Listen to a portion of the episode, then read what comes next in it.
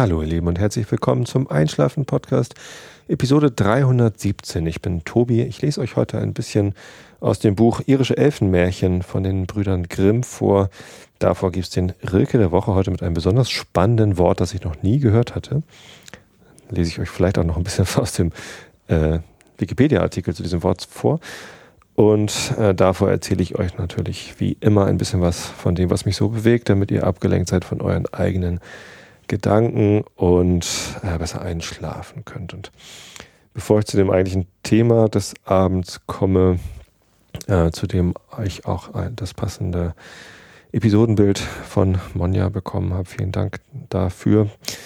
Ähm, was auch ein bisschen trauriges Thema äh, ist, offensichtlich. Zumindest eins, das mich äh, negativ bewegt. Äh, kommt was, was mich positiv bewegt und zwar ähm, sehr positiv sogar. Ich habe mich heute total gefreut. Ich habe mich am Wochenende schon wie ein, wie ein Schuljunge gefreut über äh, etwas, das mir geschenkt worden ist. Zeit nämlich. Ähm, Arbeitszeit, weiß ich gar nicht. Es geht um den Channel-Trailer. Der Einschlafen-Podcast hat endlich das lang von mir ersehnte Erklärbär-Video, in dem ich kurz und knapp darstelle, was das überhaupt ist, der Einschlafen-Podcast. Das hatte ich mir schon, schon lange gewünscht. Ich hatte auch hier drüber gesprochen. Ich hatte euch sogar mal gebeten, mir Fotos von euch zuzuschicken, die ich dann irgendwie zu so einer hektischen Collage zusammengestellt hätte, so aus Alltagssituationen. Haben auch einige von euch gemacht. Äh, leider viel zu weniger, als dass ich da was Sinnvolles draus hätte stricken können. Trotzdem habe ich mich darüber gefreut, dass da einige mitgemacht haben. Vielen Dank nochmal.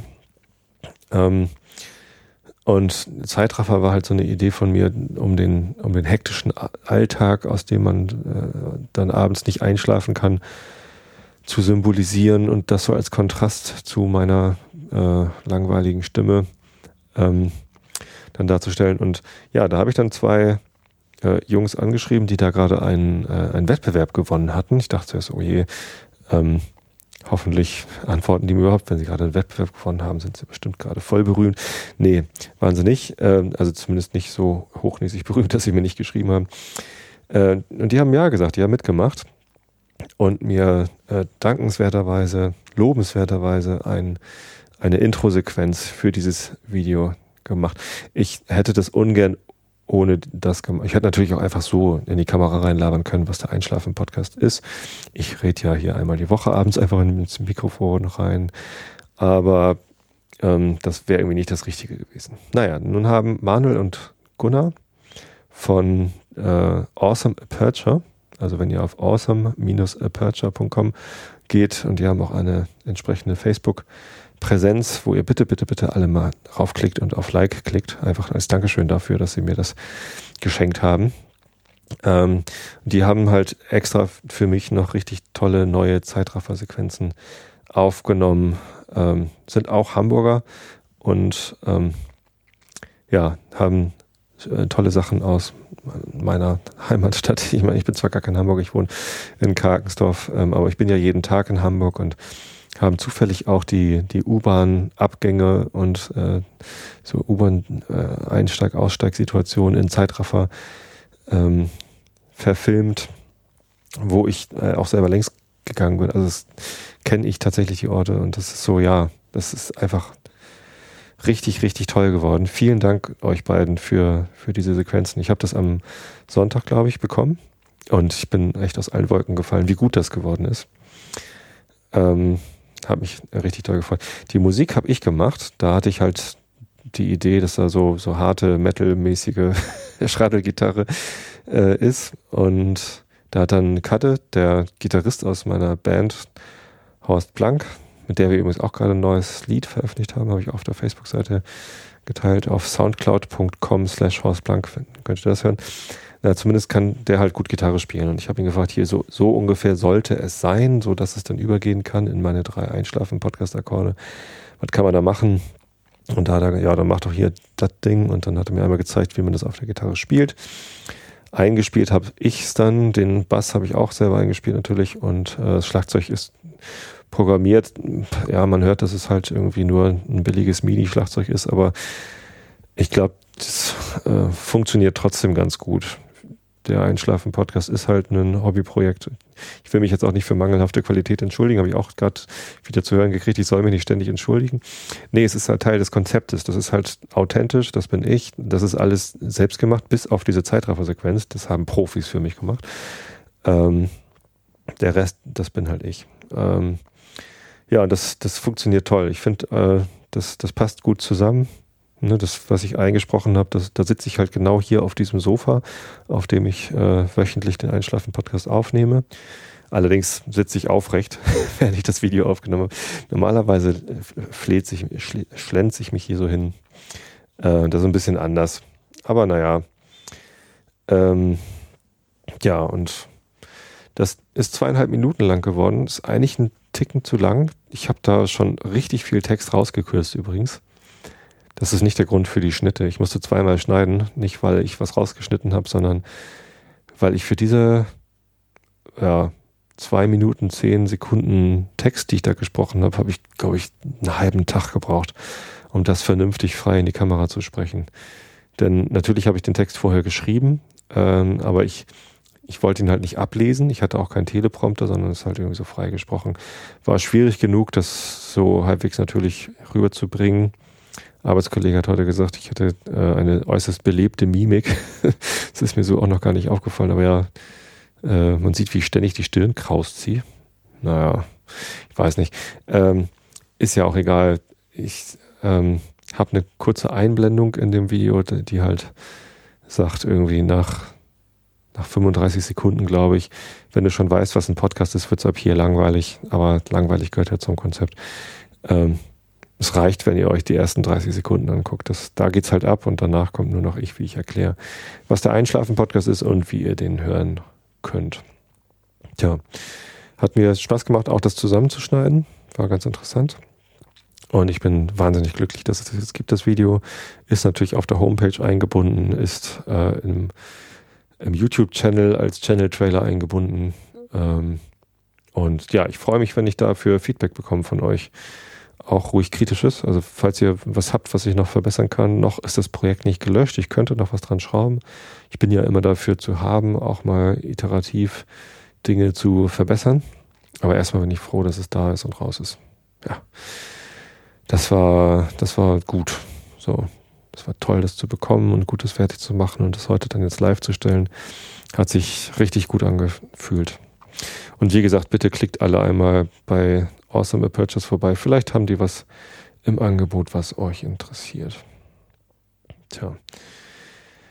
Ähm, das eigentliche Thema, was ich heute besprechen wollte, ist ähm, natürlich das, was, was ziemlich viele Leute im Moment bewegt, was irgendwie in den Medien im Moment vorherrschend ist. Wir haben heute den 13. Januar 2015 und in der letzten Woche sind die Anschläge passiert auf die Redaktion von Charlie Hebdo in Paris. Karikaturen, äh, eine, eine Zeitschrift, eine Satirezeitschrift von Karikaturen, äh, in die halt ja, drei Leute reingerannt sind ähm, und ein Blutbad angerichtet haben. Ähm, und das, das wirbelt halt ganz viel auf und zu Recht. Also, dass die, ich finde, die Medienaufmerksamkeit zu diesem Thema zwar anstrengend, aber durchaus angemessen. Das ist eine Sache, da, da müssen wir uns jetzt einfach als Weltbevölkerung, als Gesellschaft mit beschäftigen.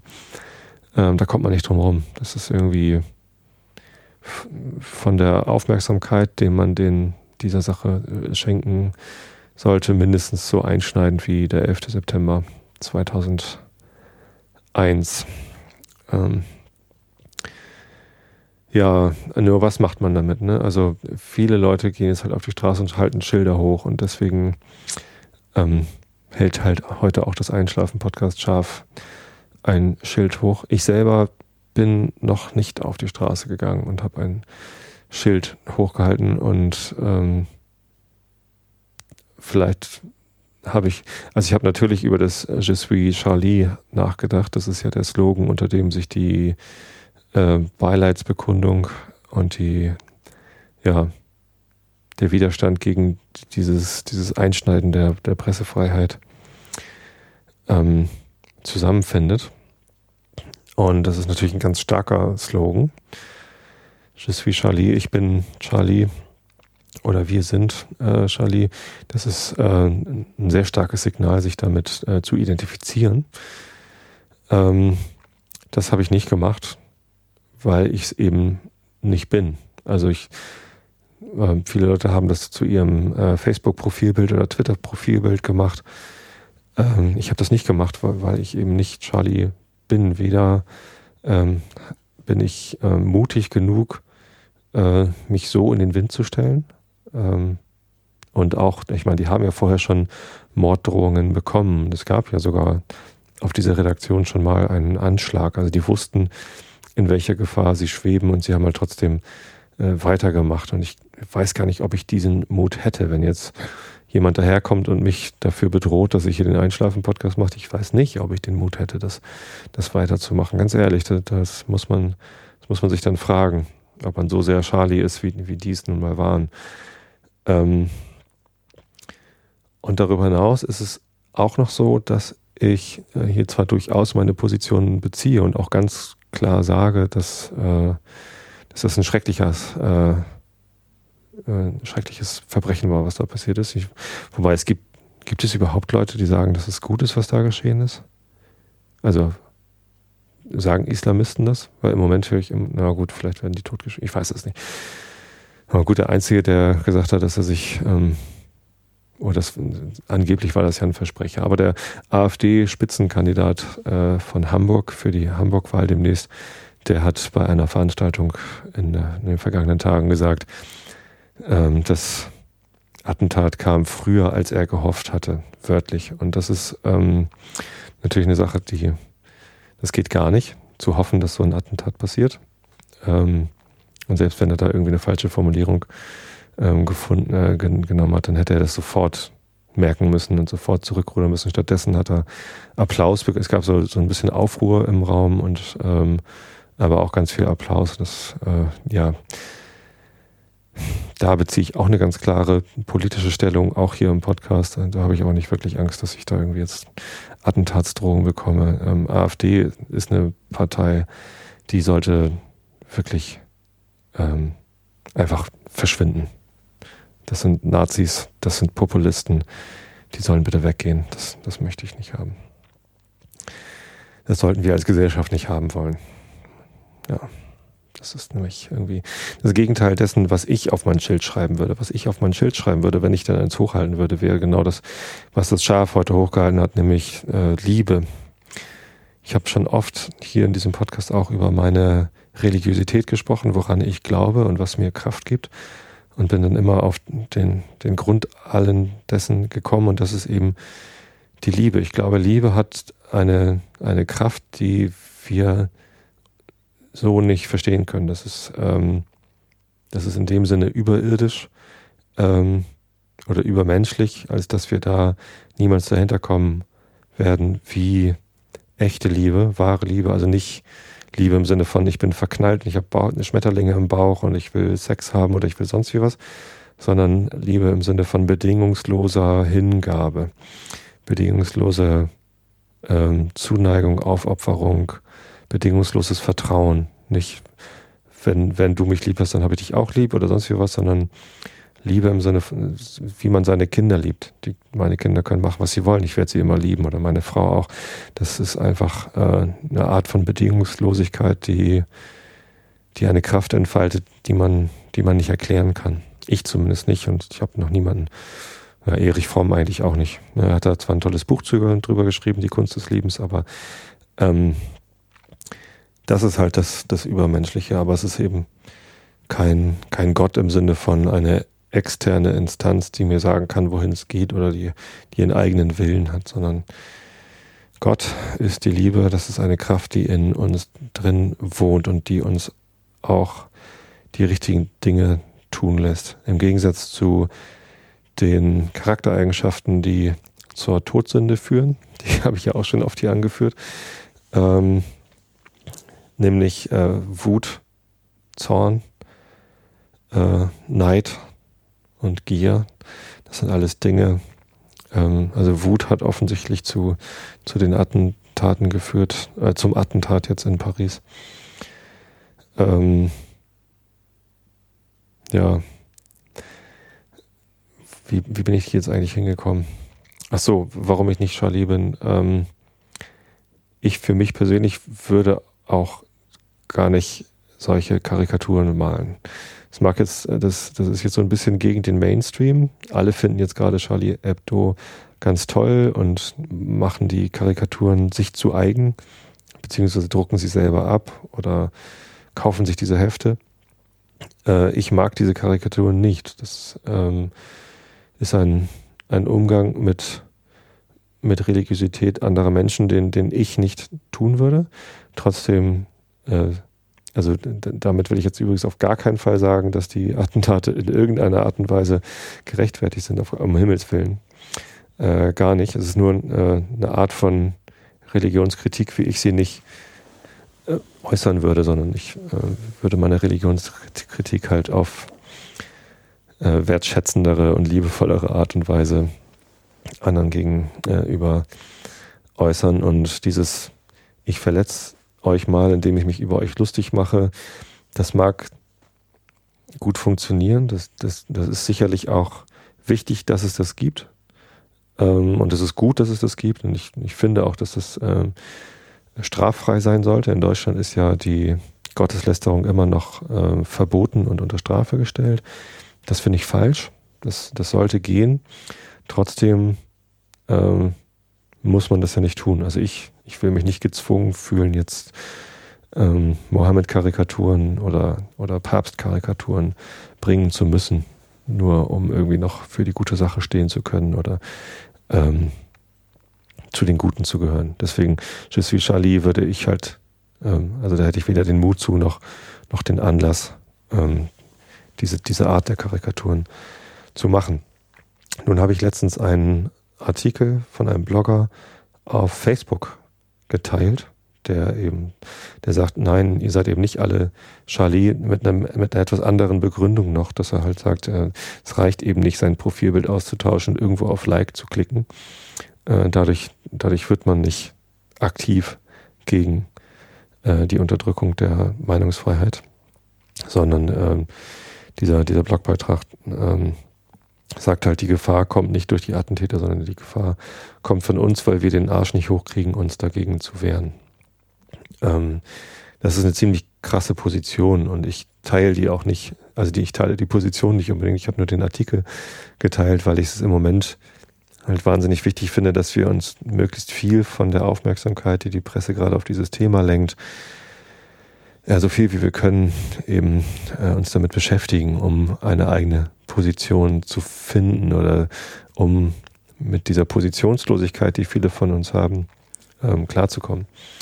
Denn natürlich ist es leicht zu sagen, ähm, dieses Attentat ist schrecklich. Das ist, das ist sogar sehr leicht. Also ich, ich finde Leute, die das nicht sagen, äh, das, das, ist, das ist fahrlässig. Deswegen ist es halt irgendwie ja, so eine Offensichtlichkeit, das zu tun. Aber äh, eine Position dazu beziehen, was die, was die Folge daraus ist oder was die, die Gründe dafür sind, da machen sich das viele Leute eben auch zu leicht. Na, dass jetzt irgendwie besonders ähm, besonders vorwitzige Atheisten sagen, ja, es liegt alles an der Religion. Oder dass irgendwelche Christen sagen, ja, die Moslems sind schuld oder so. Ne? Der Pegida, die ganze Bewegung Pegida sagt ja einfach nur, wir haben Angst vor der Islamisierung. Und ähm, da sieht man es jetzt, da ist jetzt irgendwie, da haben jetzt die Moslems irgendwie ein Attentat verursacht. Das, die machen es sich zu leicht, diese Menschen, die so schnell ähm, eine, eine Begründung dafür finden. Ich glaube nicht, dass es so einfach ist. Ähm, da jetzt irgendwie einen, einen Stempel drauf zu machen, das und das sind die Gründe. Und genauso wenig sollten wir es uns das leicht damit machen, dann äh, da Schlussfolgerungen draus zu ziehen. Der britische Premierminister Cameron hat jetzt gesagt, er will äh, Verschlüsselung verbieten. Also oder Apps, Kommunikations-Apps, die Verschlüsselung integriert haben, möchte er in England verbieten. Das ist ähm, einerseits total dumm, weil man das nicht kann. Das ist, äh, das ist sogar lächerlich dumm, was er da vorschlägt, weil äh, Terroristen ähm, oder, oder Fundamentalisten oder Radikale, die finden natürlich Wege, Verschlüsselung zu benutzen, die äh, die, die Regierungen nicht abhören können. Denn es gibt Verschlüsselung, die die Regierung nicht so leicht abhören kann. Und das ist auch gut, dass es das gibt, weil ich selber auch nicht möchte, dass alles mitgehört wird, was ich kommuniziere. Also der Podcast nicht, den, könnt ihr alle ruhig hören.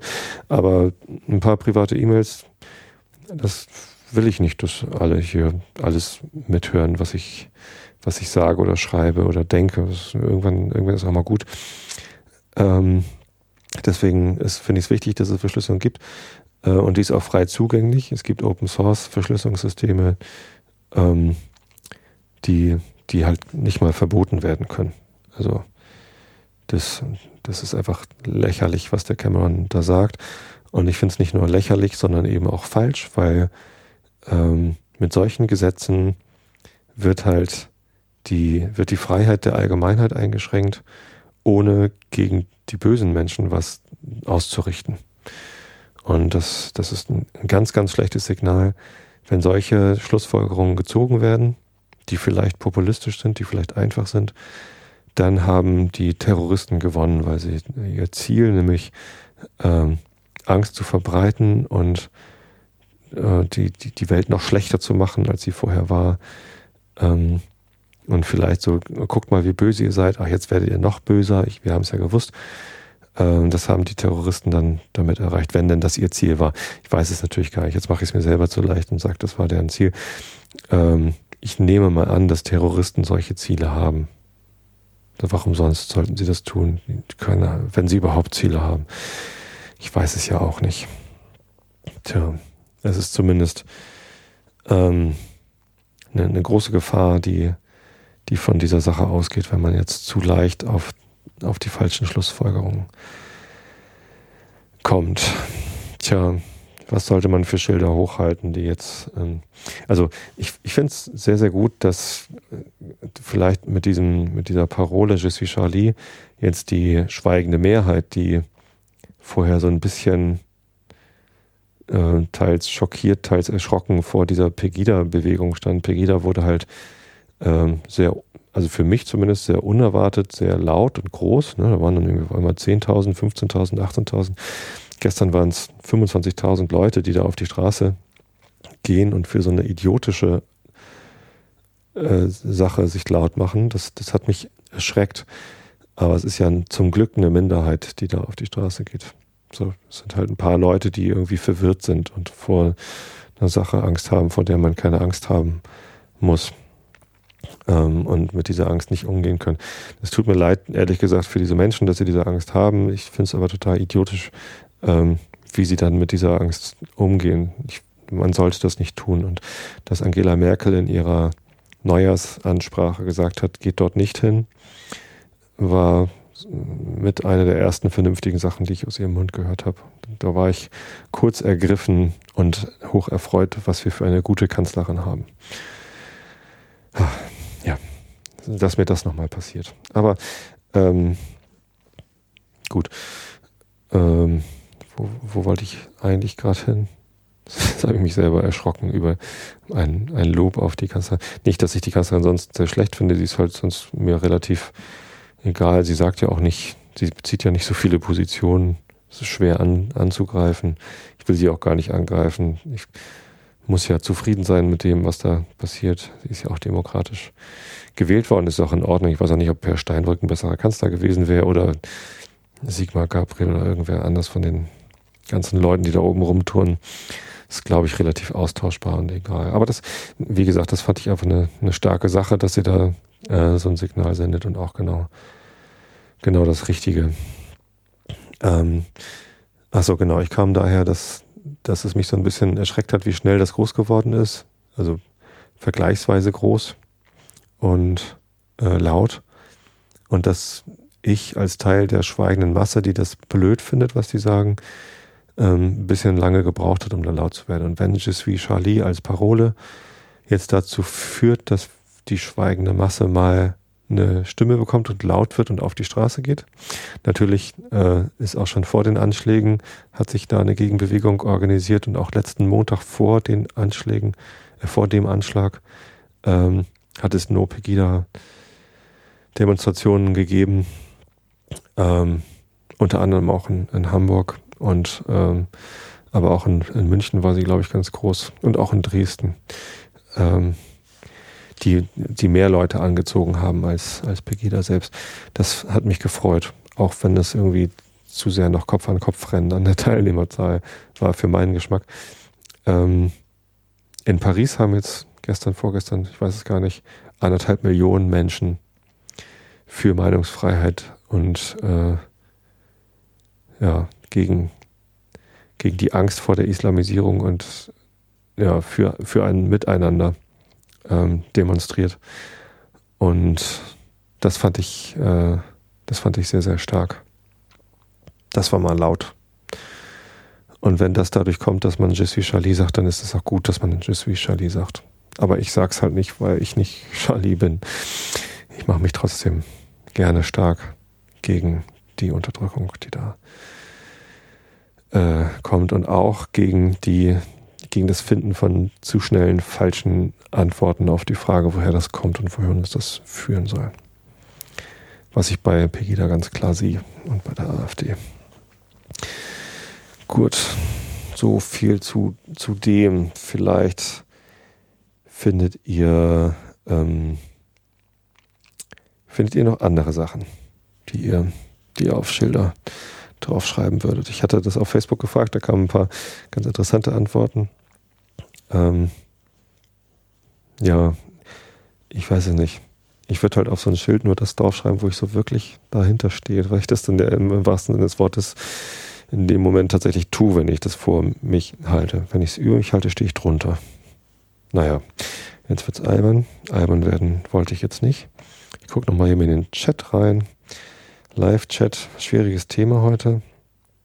Ähm, die Liebe in unseren Podcasts ist die Trauer über ihre Abwesenheit. Frei nach Alfred Anders, schreibt Laternentyp. Alfred Anders kenne ich nicht. Das Zitat sagt mir auch gerade nichts. Hm. Und Monja schreibt, merke Einschlafen, Podcast nur noch beim Einschlafen hören. Vermutlich sitzt sie gerade noch an der Arbeit und wird jetzt müde, weil sie mich ausnahmsweise mal live hört.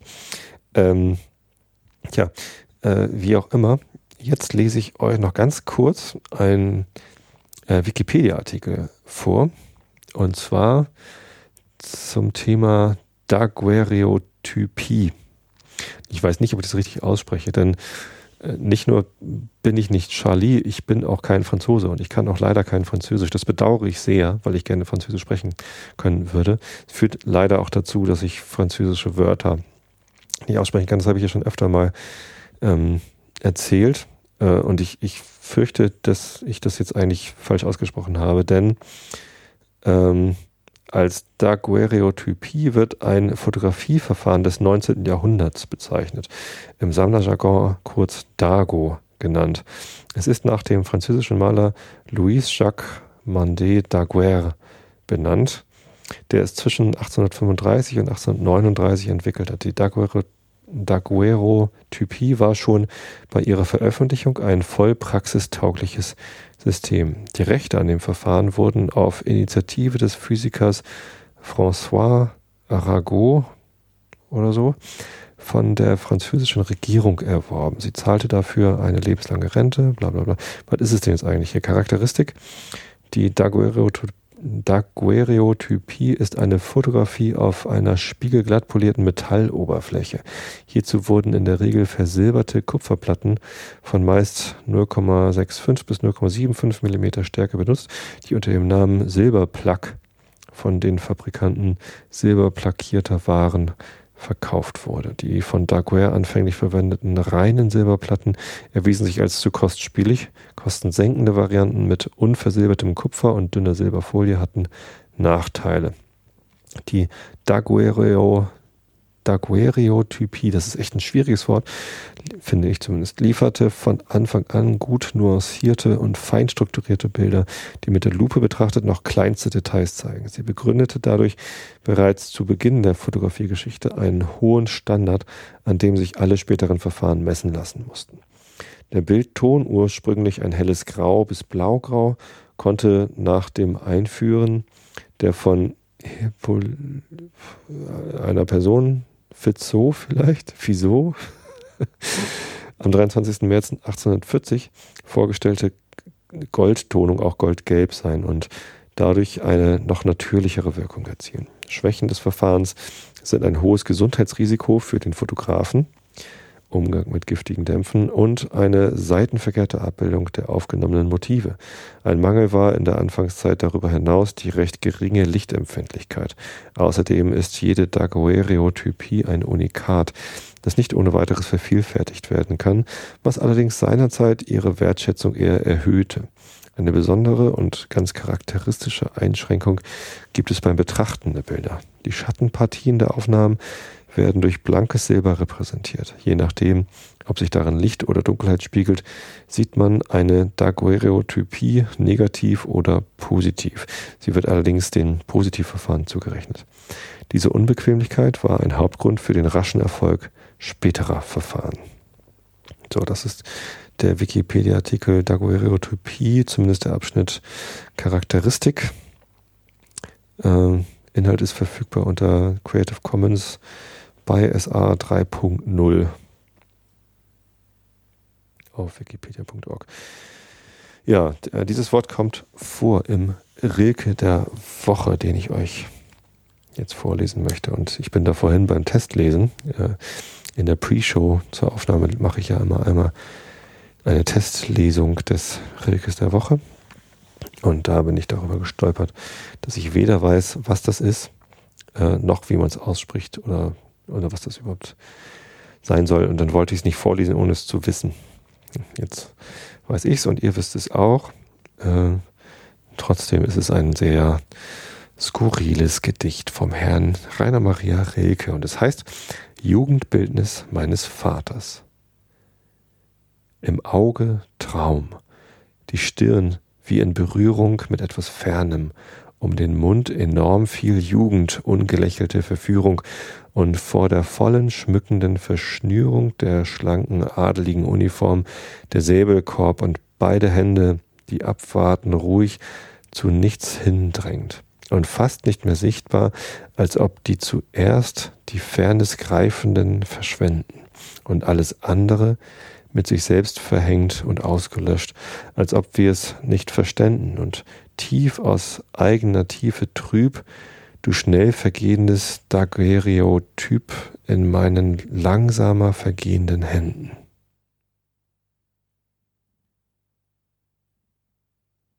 Ja, trüb reimt sich auf Typ. Manchmal reimt er sich auch, der Rilke. Manchmal auch nicht. Ist das eigentlich ein Dinggedicht?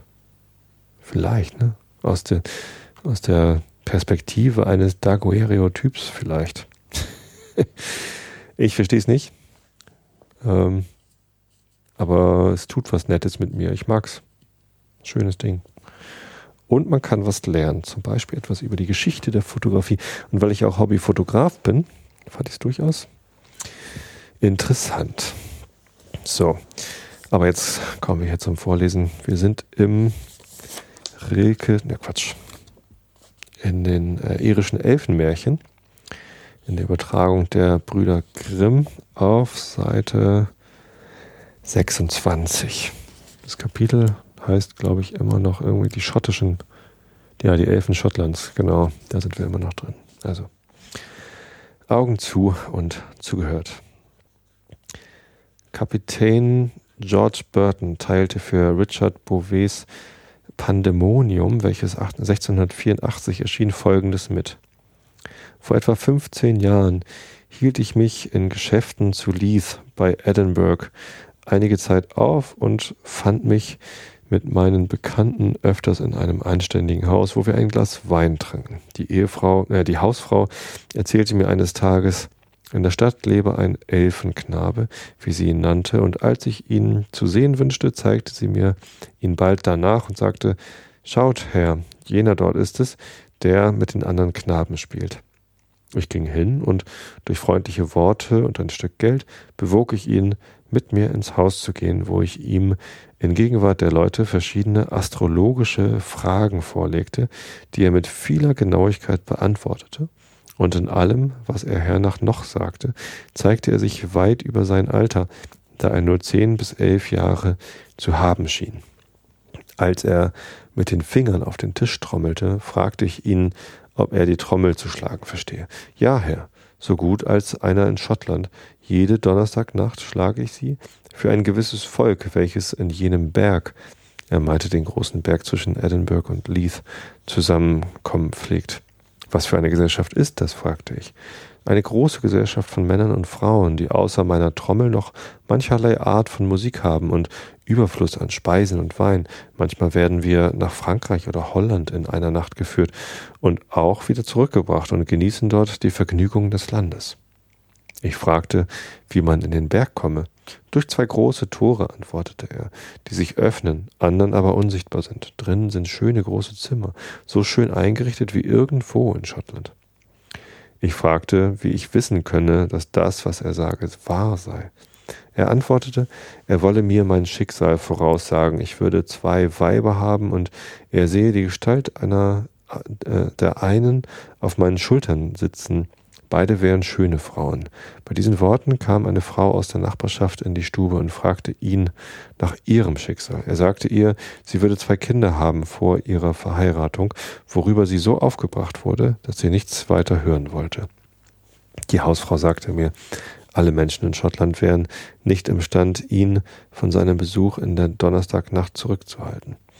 Da ich ihm Aussicht auf ein größeres Geldgeschenk machte, versprach er mir nächsten Donnerstagnachmittag, sich in diesem Haus wieder einzufinden. Er kam wirklich, und ich hatte mit einigen Freunden verabredet, ihn von seinem nächtlichen Gang abzuhalten. Er saß zwischen uns und beantwortete verschiedene Fragen bis gegen elf Uhr, wo er unbemerkt sich entfernte, doch ihn sogleich vermissend sprang ich zu der Türe, hielt ihn fest und brachte ihn wieder zurück. Wir bewachten ihn alle, aber plötzlich war er wieder draußen vor der Türe. Ich folgte ihm nach. Auf der Straße machte er ein Geräusch, als wenn er ergriffen worden, und von der Zeit, von der Zeit an sah ich ihn nicht mehr. Die Elfen sollen in ihrer Verbindung mit Menschen manchmal sündlichen Neigungen und Begierden unterliegen, wovon die Folgen nicht ausbleiben.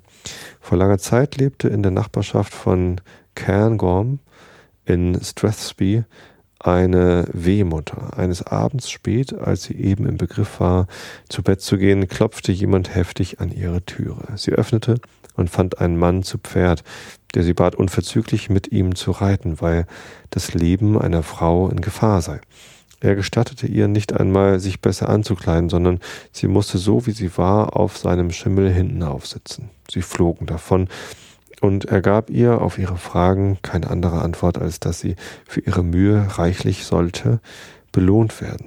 Als sie ängstlicher wurde, sagte der Elfe, liebe Frau, ich führe euch in ein Elfenhaus, wo ihr einer Elfin beistehen sollt, aber ich versichere euch, bei allem, was heilig ist, euch soll kein Leid widerfahren, sondern sobald euer Geschäft beendigt ist, sollt ihr wohlbehalten wieder nach Hause gebracht werden und eine Belohnung erhalten, wie ihr sie nur wünschen mögt. Der Elfe war ein hübscher junger Bursche, dessen Offenherzigkeit und freundliches Wesen ihr die Furcht nahm. Sie entband die Elfin von einem schönen Knaben, worüber alles in Freude war. Sie verlangte und erhielt zur Belohnung, dass sie und ihre Nachkommen immer glücklich in diesem Beruf sein sollten. Fünftens Kunstfertigkeit. Die Elfen besitzen große Kräfte und wissen sie klug anzuwenden. Sie sind die geschicktesten Handarbeiter von der Welt und jede Elfe vereinigt in seiner Person die verschiedenartigsten Fertigkeiten. Er ist sein eigener Weber, Schneider und Schuhmacher. Ein Weber ward einmal mitternachts durch ein starkes Geräusch aus seinem Schlaf aufgeweckt. Als er aus dem Bett sah, erblickte er seine Stube voll arbeitender Elfen, welche sich seines Werkzeugs ohne Umstände bedienten. Sie waren beschäftigt, einen großen Sack der feinsten Wolle in Tuch zu verwandeln. Der eine kämmte, der andere spann, der dritte webte, der vierte presste und das Geräusch bei diesen verschiedenen Beschäftigungen sowie die Ausrufungen der Elfen verursachten den gewaltigsten Lärm. Indessen, ehe es Tag wurde, hatte sie ein Stück Tuch hatten sie ein Stück Tuch von mehr als 50 Ellen zustand gebracht und gingen davon, äh, gingen davon, ohne dem Weber für den Gebrauch seines Geräts zu danken. Ein Elfe nähte einem Bergschäfer ein paar Schuhe in der Zeit, wo dieser eine Mehlsuppe anrührte, und ein anderer rasierte einen Bekannten mit einem Messer nicht schärfer als eine flache Hand. Als Baumeister haben sie nicht ihresgleichen. Das beweisen schon ihre eigenen Wohnungen, denn diese sind so dauerhaft, dass sie einige tausend Jahre Wetter und Wind ausgehalten und an nichts gelitten haben, als etwa an Verstopfung des Rauchfang, Rauchfangs. Wunderwürdig sind die Bauten, die unter der Leitung des berühmten Baumeisters Michael Scott ausgeführt haben. Dieser pflegte in seiner früheren Zeit jährlich einmal nach Edinburgh zu reisen und sich dort nach Arbeit umzusehen. Einstmals befand er sich mit zwei Gefährten auf dem Weg dorthin. Sie mussten über einen hohen Berg, wahrscheinlich einen von den Grampians, und ermüdet von dem Steigen ruhten sie oben aus. Bald aber wurden sie durch das Zischen einer großen Schlange erschreckt, die auf sie zuschoss. Michaels beide Gefährten ergriffen die Flucht, doch er beschloss mutig standzuhalten und als sie ihm eben den tödlichen Biss versetzen wollte, hieb er mit einem Streich seines Stocks das Ungeheuer in drei Stücke. Nachdem er seine erschrockenen Gesellen eingeholt hatte, setzten sie ihren Weg fort und kehrten bei anbrechender Nacht in das nächste Wirtshaus. Hier unterhielten sie sich über Michaels Abenteuer mit der Schlange, welches zufällig die Wirtin mit anhörte.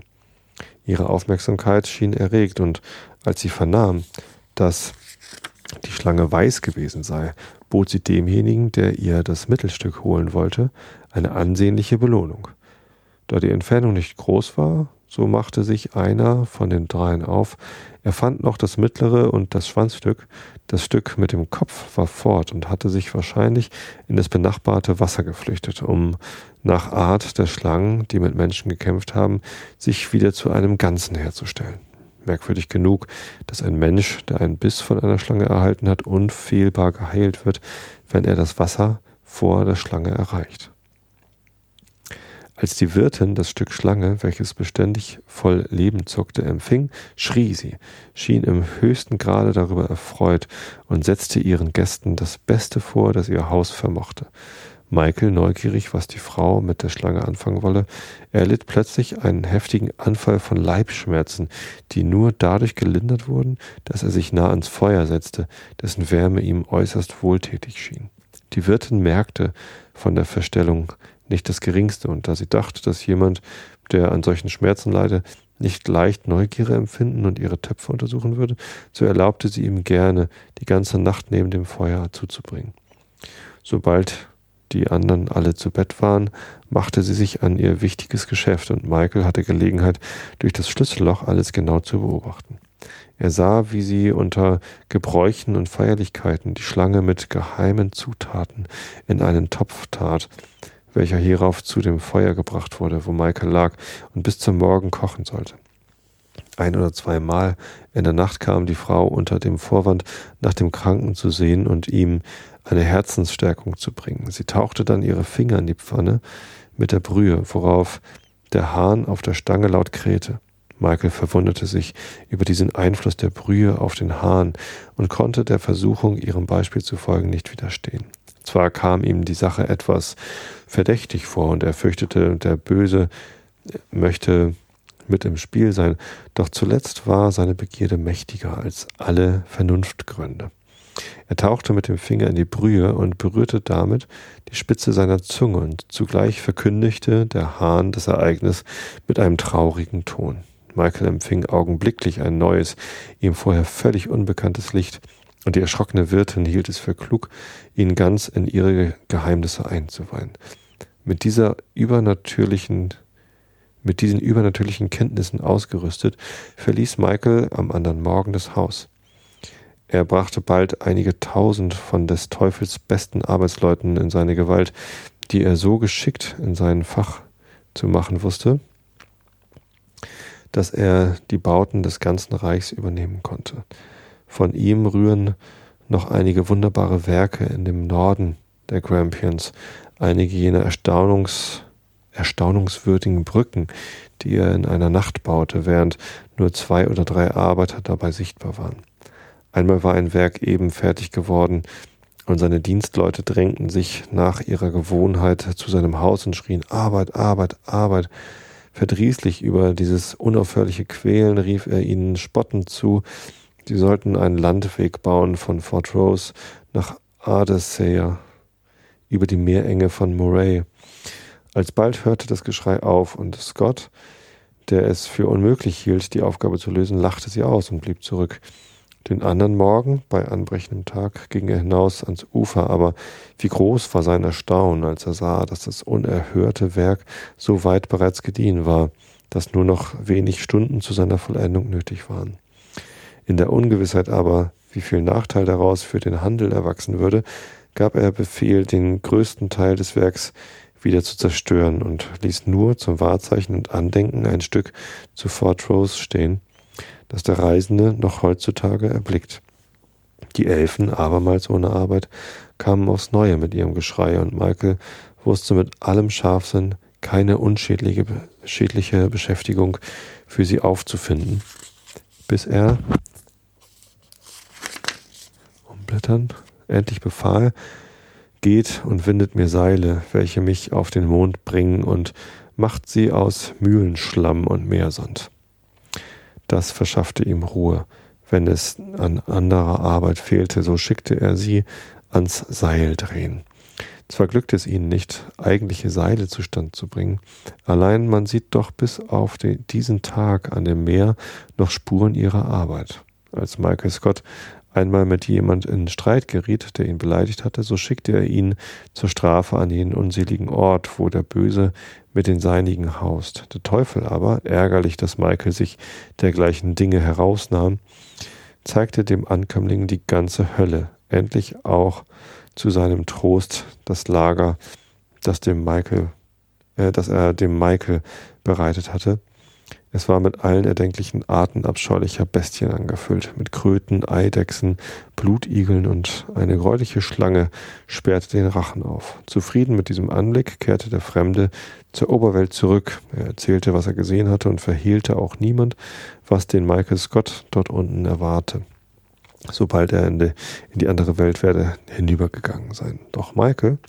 verlor die Fassung nicht und erklärte, dass er den Teufel in seiner Erwartung betrügen wolle. Wenn ich tot bin, sagt er, so öffnet meine Brust und nehmt mein Herz heraus, steckt es an einen öffentlichen Platz, wo es jedermann sehen kann, auf eine hohe Stange. Soll der Teufel meine Seele haben, so wird er in Gestalt eines schwarzen Raben kommen und sie wegholen. Soll sie aber gerettet werden, so wird sie eine weiße Taube holen. Das soll euch ein Wahrzeichen sein. Sie taten bei seinem Tode, wie er verlangt hatte. Ein großer schwarzer Rabe kam von Osten mit großer Schnelligkeit, während mit gleicher Eile von Westen eine weiße Taube sich näherte. Der Rabe stieß wütend nach dem Herzen, fehl, fehlte aber und fuhr vorbei. Die Taube aber, die zu gleicher Zeit anlangte, trug es unter dem Freudengeschrei der Zuschauer fort. Sechstens, gute Nachbarn, lese ich euch dann nächstes Mal vor. Ich wünsche euch allen eine gute Nacht. Ähm, ich hoffe, ich habe euch nicht zu schwierige Gedanken heute ein verflanscht. Ähm, schlaft gut, schlaft ausreichend viel, das ist immer wichtig. Ich habe euch alle lieb. Bis zum nächsten Mal. Gute Nacht.